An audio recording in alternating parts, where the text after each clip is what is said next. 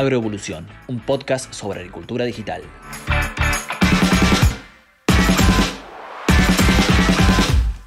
Bienvenidos a un nuevo episodio de Agroevolución, este podcast sobre agricultura digital. Mi nombre es Jeremías Drobot y trabajo en Fieldview, al igual que mi compañero de andanzas, Marcos Méndez, desde allá de Arrecifes. ¿Cómo estás, Marcos? ¿Todo bien?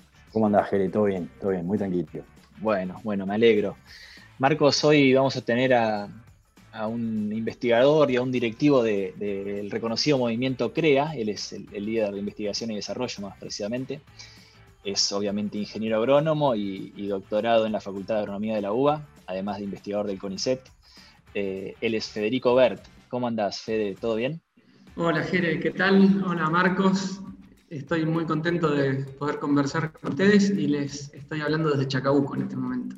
Mirá, mirá, mirá. Eh, muchas gracias por, conectarte.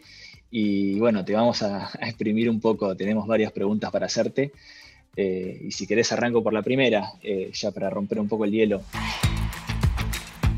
este podcast habla de, lo que es la, digitalización en el agro, algo que, vemos que va creciendo mucho en los últimos años y, tal vez en el, 2020 con la pandemia se, haya incrementado aún, más, ¿no?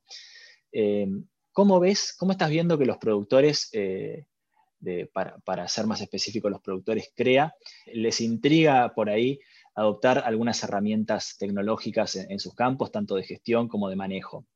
¿Cómo lo estás viendo? Bueno, veo por un lado una oferta creciente de tecnologías, especialmente tecnologías digitales, como nunca antes. Hay una prolificidad tremenda en el desarrollo de, de, tecnologías que ponen arriba de la mesa una oferta muy amplia para, para la digitalización de la agricultura.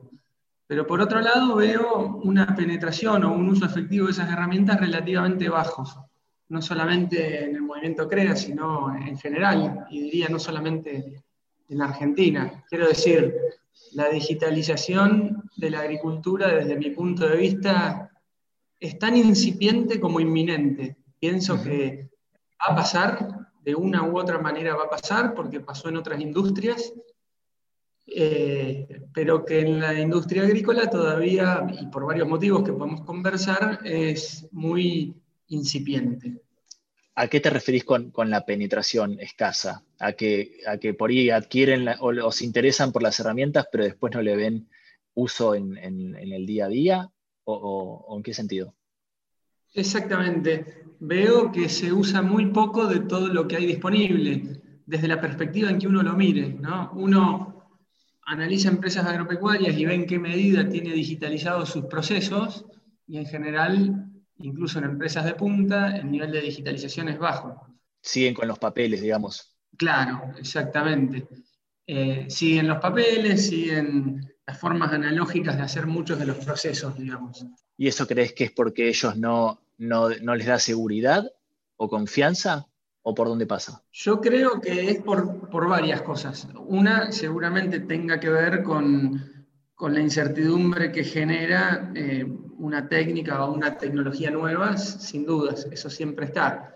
Pero creo que es un proceso bastante complejo. El proceso de adopción de tecnologías es complejo y el de tecnologías digitales es especialmente complejo. Yo creo que hay cuestiones propias de la actividad agrícola que digamos, limitan el avance de la digitalización o lo dificultan, y hay cuestiones transversales a distintas industrias. Propias de la industria agrícola, bueno, la, industria agrícola tiene un anclaje territorial y una necesidad de procesos físicos muy alta que la hace relativamente difícil de reemplazar. ¿Qué yo? Una transacción en un banco o la forma en que reservas un hotel este, es no depende tanto, no tiene tanta territorialidad, ni tiene tanto anclaje físico como sí tiene la agricultura. Eso por un lado, y, dificulta. Por otro lado... Perdón, una, reserva de un hotel o una transacción en un banco, no hay otra forma de hacerlo hoy en día, o casi, que, no sea digitalmente, y vos en la agricultura ves que todavía existe la forma eh, analógica, manual. Sí, totalmente. Hoy no existe otra forma de hacer una reserva este, de un hotel eh, que no sea vía digital, pero antes existió y se hizo en papel en algún momento, Este, pero es un proceso solo porque pusimos ese como ejemplo, ¿no? que presentaba ciertas facilidades para ser digitalizado. La agricultura en general tiene algunos procesos que son fáciles de digitalizar, como por ejemplo el registro de datos cuando se hace un monitoreo, este, o la visualización del estado del cultivo a través de imágenes satelitales, pero tiene otros que no son tan fáciles. En definitiva, hay que ir al campo, hay que recorrer metro a metro el lote para sembrarlo, para fertilizarlo, este, para mover las vacas de un lado a otro, por ahora. Este, y eso es lo que yo creo que hace un poquito más difícil, pero no imposible, la digitalización. Pero le sumo algo más a eso, que es que eh, la agricultura, y digo agricultura en términos generales, no incluyo a la ganadería y a, las, diversas actividades, no solamente la agricultura extensiva, es una de las actividades más desconcentradas, quiero decir, en donde más agentes y más diversos hay. ¿No? Somos 200 y pico mil productores, desde muy pequeños hasta muy grandes, desde una punta a la otra de Argentina, y eso hace que tener soluciones que sean escalables, que le calcen bien a todo el mundo, en términos digitales estoy hablando, no sea tan fácil como si puede ser en, alguna otra industria en donde la, producción, este, la comercialización y la distribución está más concentrada. Te quería consultar, ya que estamos con este tema, quería consultarle vemos penetración y la, consulta es, ¿están digitalizando las operaciones esas que son terrenales eh, en las nuevas plataformas? Y, el productor está tomando decisiones porque en realidad lo que nosotros vemos con las plataformas es que sí o sí van a necesitar sí o sí de, un técnico, de un ingeniero, de un productor que tome decisiones sobre esas, eh, sobre todos esos valores digitales que va generando en el campo. Entonces sí o sí después vas a tener que estar en el campo chequeando todo lo que recopilaste digitalmente. Pero en esa penetración, ¿se está eh, generando mucha información en el campo? Mira, yo creo que, Marcos, que estamos en, el amanecer, ¿no? O sea, hay mucha información que se está digitalizando, hay procesos que se están digitalizando, pero otros eh, todavía no.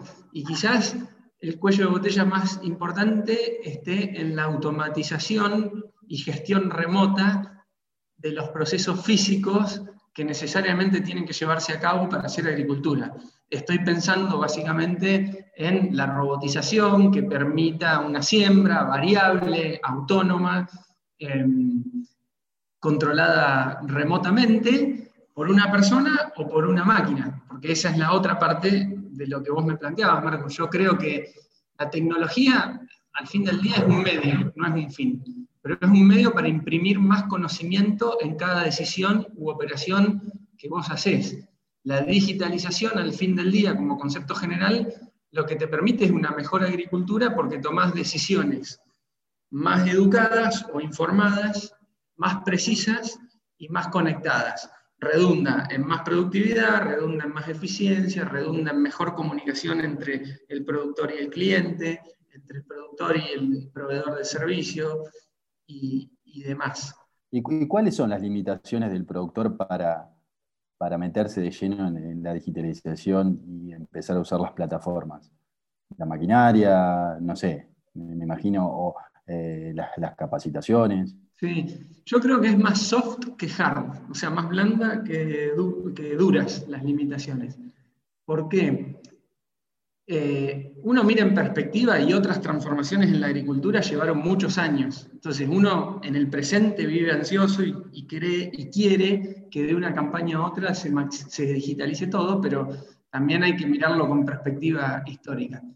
Digo que es más soft que hard porque yo creo que eh, las tecnologías digitales suponen ciertas destrezas y capacidades que hoy no necesariamente están suponen eh, una conectividad, y esto ya es más hard que soft, eh, que hoy no necesariamente está en la calidad y con la distribución territorial que se necesita, supone que uno pueda tener acceso a las tecnologías a un costo razonable, y eso tampoco está necesariamente, y en realidad, si me permiten la, reflexión, lo que creo que necesariamente no está, más allá de lo que estuve enumerando, es un plan integral de digitalización. O sea, la digitalización tarde o temprano va, va a ocurrir.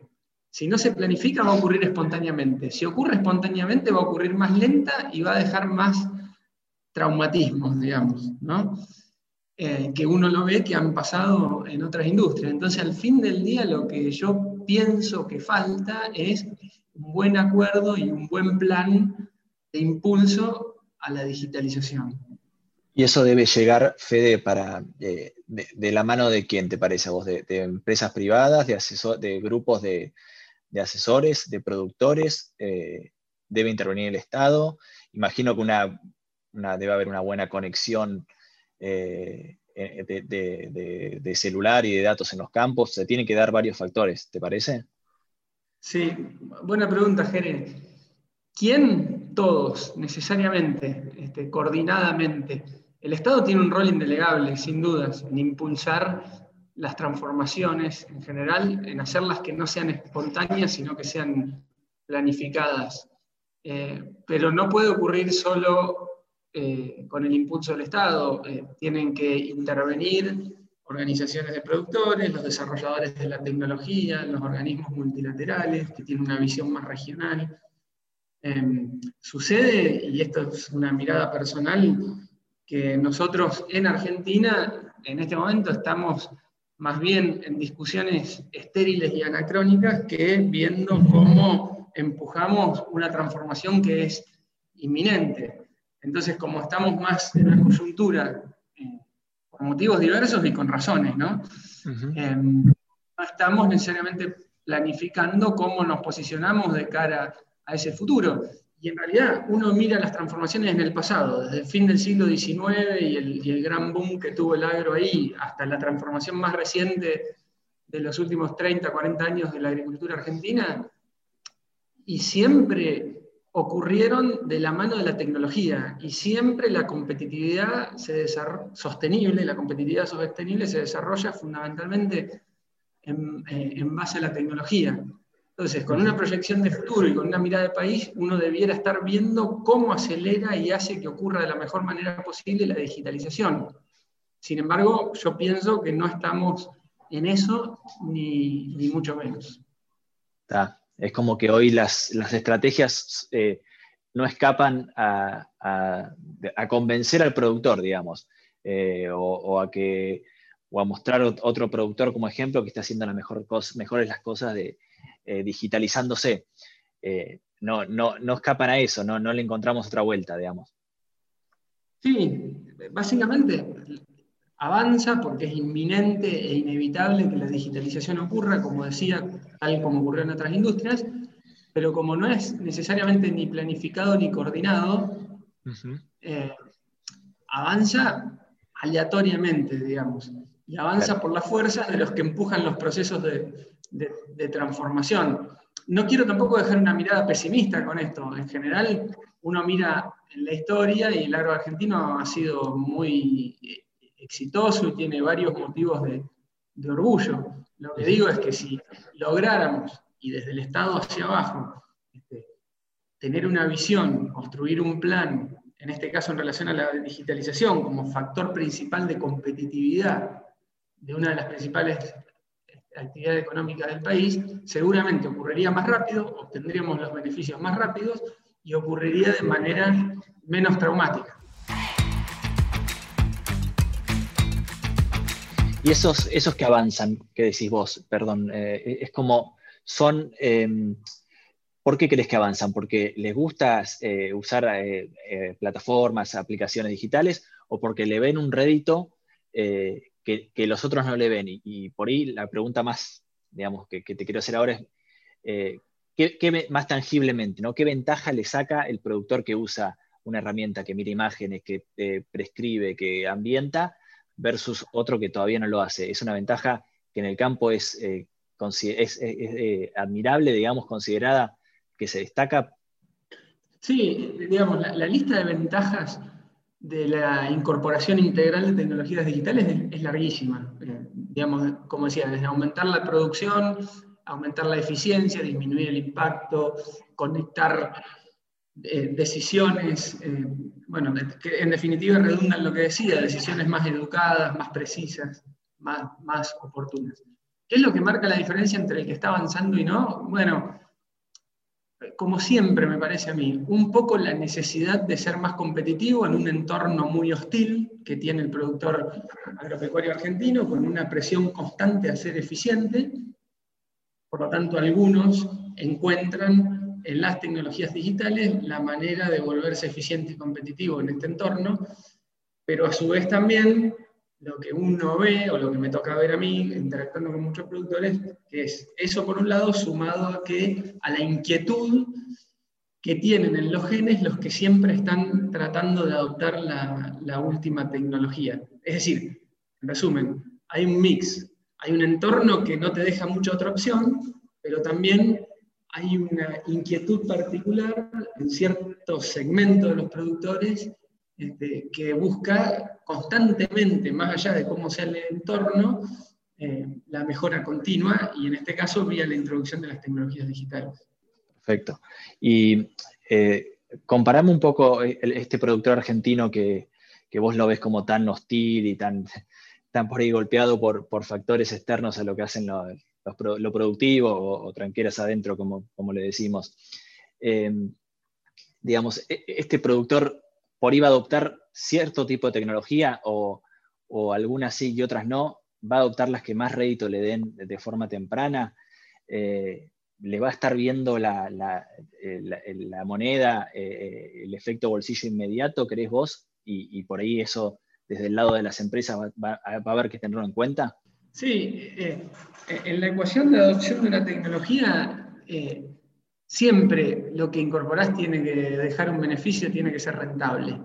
Eh, a veces no es necesariamente un beneficio económico, a veces es un beneficio en el sentido de que simplificó un proceso, redujo un impacto, pero no hay ninguna tecnología que se adopte masivamente que no traiga un beneficio, digamos.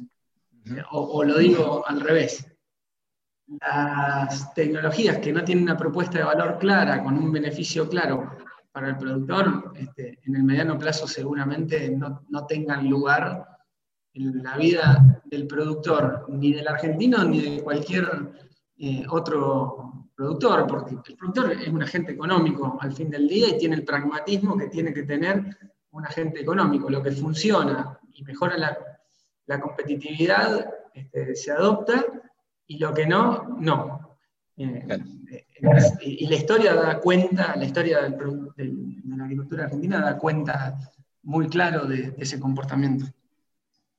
Está bien, al menos que no haya otra forma de hacerlo, como dijimos con los hoteles o, con las transacciones bancarias, eh, que sea sí o sí de esa forma, pero vos lo ves muy difícil, que siempre las recorridas de los productores a campo, o mismo este espíritu de los productores crea de, reunirse, de aconsejarse, eh, hacen a, una, buena gestión del, campo, ¿no?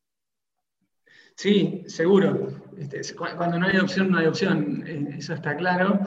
Eh, pero hay veces que, por ejemplo, siguiendo con el tema de hoteles, las opciones fueron desapareciendo porque pareció una tan superadora que ya dejó obsoleta las otras. Y me parece que eso al fin del día es bueno.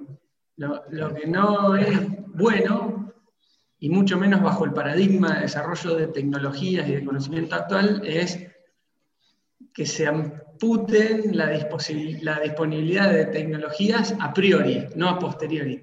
¿Qué quiero decir con esto? Que no se le dé la opción de elegir entre una y otra al, productor. Este, eh, ¿Y por qué lo decía en el marco del paradigma actual de tecnología? Porque hoy la forma en que se desarrolla tecnología es distinta a la de antes. Antes un desarrollador de tecnología trabajaba mucho, generaba su tecnología y cuando tenía lista, le ponía, la tenía lista, le ponía el moño y se la daba al productor para que lo adopte. Hoy el paradigma es otro, es el del co-desarrollo. Y mucho más en el mundo del desarrollo de las tecnologías digitales, en donde hay interacción entre el desarrollador y el usuario desde los, desde los inicios del desarrollo de la tecnología. Y no, y no es una cadena lineal en donde se termina un proceso y empieza el otro, sino que tiene más un formato de red. Sí, particularmente le quería preguntar, eh, en su zona, eh, ¿cómo ve la penetración, si lo que hablábamos es a nivel general, o en su zona pasa particularmente que los productores grandes posiblemente adopten las, plataformas digitales y los más pequeños no. ¿Es, así en la zona? Yo creo, eh, no solamente en mi zona, eh, sino en general, que la escala no es el principal factor que explica la adopción o no de una tecnología digital, en términos generales. En términos particulares puede haber tecnologías que por su alto costo o por la necesidad de, la calificación que requieren para operarlas, solo quedan accesibles para las escalas más grandes. Pero, mm, pero creo que una de las virtudes de las tecnologías digitales, o de muchas de ellas por lo menos, es que son inclusivas, para usar una palabra muy actual. ¿En qué sentido? En el sentido de que tienen, cuando son buenas, son simples, tienen alto impacto y son accesibles a todo el mundo, entre comillas, a todo el mundo, ¿no? Miren lo que pasa con WhatsApp, por ejemplo. ¿Qué, más inclusivo que una tecnología como esa? ¿no? Este, eh, bueno, yo creo que ese mismo modelo eh, aparece en algunas tecnologías eh, digitales que están disponibles hoy para el agro. Por ejemplo, hay tecnologías para hacer relevamiento a campo de, las plagas y malezas que uno va detectando que tienen un costo totalmente accesible incluso para productores muy pequeños. Hay tecnologías que directamente son gratis. Hoy vos podés tomar una decisión consultando al mejor de los expertos de manera gratuita porque existen plataformas que te permiten eso. Este, entonces, eh, la escala no digo que no sea importante, pero seguramente no sea el principal factor en el proceso de adopción de estas tecnologías. Perfecto, y eso por ahí me viene a pie a, preguntarte, vos como productor, eh, hablamos de que sean simples y también otra cosa de la que hablamos de que últimamente es de que sean por colaborativas, de que integren diferentes eh, sistemas en una sola plataforma como, productor, ¿a vos te gusta, eh, una aplicación para clima, otra para imágenes, otra para prescripciones, o te gustaría y ves que todo va tendiendo un poco a, unificarse? Sí. Eh, todo tiende a unificarse inevitablemente para mí. ¿Por qué? Porque el, productor con su pragmatismo, eh, como todo agente económico, lo que busca, entre otras cosas, es simplicidad tanto en cuanto vos tengas herramientas que concentran un montón de funciones, eh, las vas a preferir por sobre tener que usar un montón de herramientas para... Este, es decir, si pudiese solucionar todos los problemas con una Victorinox, no tenés dudas que lo que vas a llevar en el bolsillo es una Victorinox. Tal cual. Eh, y de hecho se nota en el desarrollo de tecnología. Uno ve que las startups más pujantes, digamos, de Argentina, empezaron con una propuesta de valor muy específica eh, y fueron anexando eh, funcionalidades en respuesta a tratar de integrar distintas herramientas que el productor podía necesitar, al punto tal que empezó a haber competencias entre distintas startups cuando originalmente no las había, porque fueron creciendo para el mismo lugar y se fueron este, solapando. Entonces, la integración es necesaria. Si, se hace, si la hace una sola empresa y es la ganadora, o se hace de manera colaborativa entre un montón de empresas, no, tengo claro qué va a pasar con eso. El tiempo lo dirá. Sí tengo claro qué es lo que yo quisiera como productor. Además de productor, fuiste emprendedor, eh, se puede decir, fuiste emprendedor Actech, eh, fundaste lo que fue Agroconsultas Online en su momento. Eh, ya hace varios años, ya, ya me dirás bien cuántos, pero, pero desde que yo estaba en la facultad que, vengo escuchando de agroconsultas. Eh, y por ahí es un caso de los que mencionaste recién, de que atendían una cuestión concreta, particular, ante una demanda que vos veías en el campo, y, después se fueron afianzando, incorporando otras, otras herramientas. ¿Cómo, cómo fue este, el, surgimiento de agroconsultas, si querés? ¿Qué, qué notaste y qué éxito tuvieron? Bueno, sí, justo mañana cumple, mañana 11 de febrero cumple 10 años Agroconsultas. Mirá vos, 10 años en la digitalización de, del agro es un montón. Es un montón. Eh, surgió con la idea de, que cualquier productor, en cualquier y asesor, en cualquier rincón de la Argentina al principio y del mundo ahora, pueda tomar una decisión apoyado en el mejor experto. Es como la democratización del conocimiento.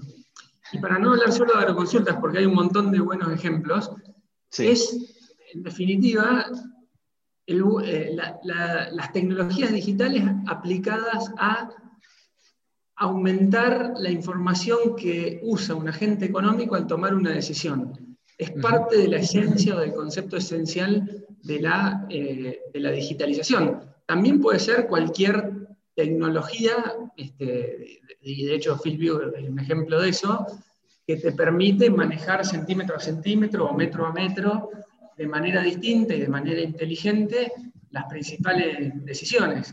Caemos de nuevo en lo mismo, es cómo aplicamos las tecnologías para tomar decisiones más educadas, más conectadas y más precisas en el tiempo y en el espacio. Esto sería todo lo contrario a la robotización, ¿no? que también mencionamos. Esto es consultar a una persona física, a un experto, como decimos, a, el Messi de un cultivo o, de, no sé, fertilización de suelos y lo tenés ahí disponible. Eh, y, ha funcionado bien. Está muy bueno, Jere, eh, porque me lleva a una reflexión eh, que es hasta cuándo, digamos, lo, lo planteo de otra manera, al principio cuando pensábamos en agroconsultas decíamos, bueno, esto no reemplaza el trabajo del agrónomo y muchos se lo preguntaban. Y en realidad es una pregunta que más allá de agroconsultas, porque no, no viene el caso, todo el tiempo nos preguntamos, ¿hasta cuándo vamos a ser prescindibles los, los asesores o los humanos incluso? Y me parece que el tiempo va mostrando que siempre, siempre lo mejor es la combinación del humano con la tecnología la tecnología lo que hace es sistematizar conocimiento y entonces darte la posibilidad de ir subiendo el nivel de profesionalización de tus decisiones y operación porque cierto conocimiento va quedando condensado. La inteligencia artificial es la máxima expresión de eso. Bien. y lo que va haciendo es liberar la mente humana de cosas que ya pasan a ser simples para que la mente justamente se ocupe de lo que las máquinas no pueden, que es de analizar la integralidad y las cosas complejas. Entonces, me parece que eso, va a ser así siempre eh, para mí. Va a haber ciertas decisiones que antes las tomaba yo como asesor, que ahora las pasa a tomar una máquina con inteligencia artificial y las baja al terreno un robot, pero eso, lejos de ir en contra del rol del humano, lo que va a hacer es elevar el, el rol del humano porque le va a dejar tiempo a su cerebro para que lo dedique a las cosas más complejas, de mirada más integral, que la máquina nunca va a poder hacer, por lo menos en nuestras generaciones, digamos, en, el futuro se verá, qué sé yo. Como en su momento fue el piloto automático, no sé, de las máquinas, el corte por sección, qué sé yo, cuando salía eso por ahí, banderillero satelital, eh, la gente pensaba no se va a necesitar más una persona conduciendo la máquina, y, no, va a estar viendo otras cosas, como decís vos, o más descansado, y va a poder trabajar más horas. Tal cual. Y, eso me lleva a hacer, para redondear una idea, ¿no? Porque eh, el, ejemplo es muy bueno, ¿no? Aparece un, aparece el banderillero satelital este, y desaparece el banderillero humano. Eh, en el mejor de los casos, el banderillero humano se reconvierte, se recalifica, y se dedica, tal como lo decía yo antes, se dedica a otra eh, actividad que agrega mayor valor y que depende más del humano. Ahora, si eso no está de alguna manera planificado, y vuelvo al, tema del plan, y lo libramos al azar, no estamos seguros de que, de que el que deja de hacer algo pueda reinsertarse en otro lado. Y esos son los traumatismos que yo digo que podés tener como consecuencia de un proceso de digitalización si no lo pensás eh, y no lo planificás proactivamente, porque supone necesariamente, y uno lo ve en las otras industrias, la digitalización, cambio de roles, como decíamos recién, cambio en la forma de relacionamiento y cambios en las formas de organización. Uno puede verlo, no sé, en la industria del transporte de personas con Uber y versus los taxistas, ejemplos muy concretos de esto. Entonces, por eso insisto en que si dentro de 10 años, cuando la digitalización haya avanzado mucho, como inevitablemente va a ocurrir, no queremos lamentar grandes impactos, principalmente desde el punto de vista social, necesitas prever de qué manera vas a este, reacomodar el, sistema. Perfecto, perfecto. Y nos queda como un, buen cierre a, la idea que nos introdujiste al principio, eh, que habría que hacer una, planificación integral, porque esto ya se viene. La, digitalización no fue el, COVID-19 que no lo vimos, esto lo estamos viendo, entonces amortiguemos un poco los impactos para que les sirva a todos en un país como el nuestro. Fede, eh, te agradezco, se nos, se nos fue volando el tiempo, nos quedaríamos charlando más, pero pero habría que ir redondeando. Bueno, un placer para mí, un gusto compartir ideas, acepto este, ideas que enriquezcan todo lo que dije, no es la verdad ni mucho menos, este, el nivel de entendimiento que tengo de algunas cosas que están pasando y que estoy contento de compartirlos con ustedes y con la audiencia. Excelente, Fede. Bueno, pasó un nuevo episodio de Agroevolución, un podcast sobre agricultura digital fue Federico Bert, líder de investigación y desarrollo del movimiento CREA. Nos vemos. Esto fue Agroevolución, un podcast sobre agricultura digital.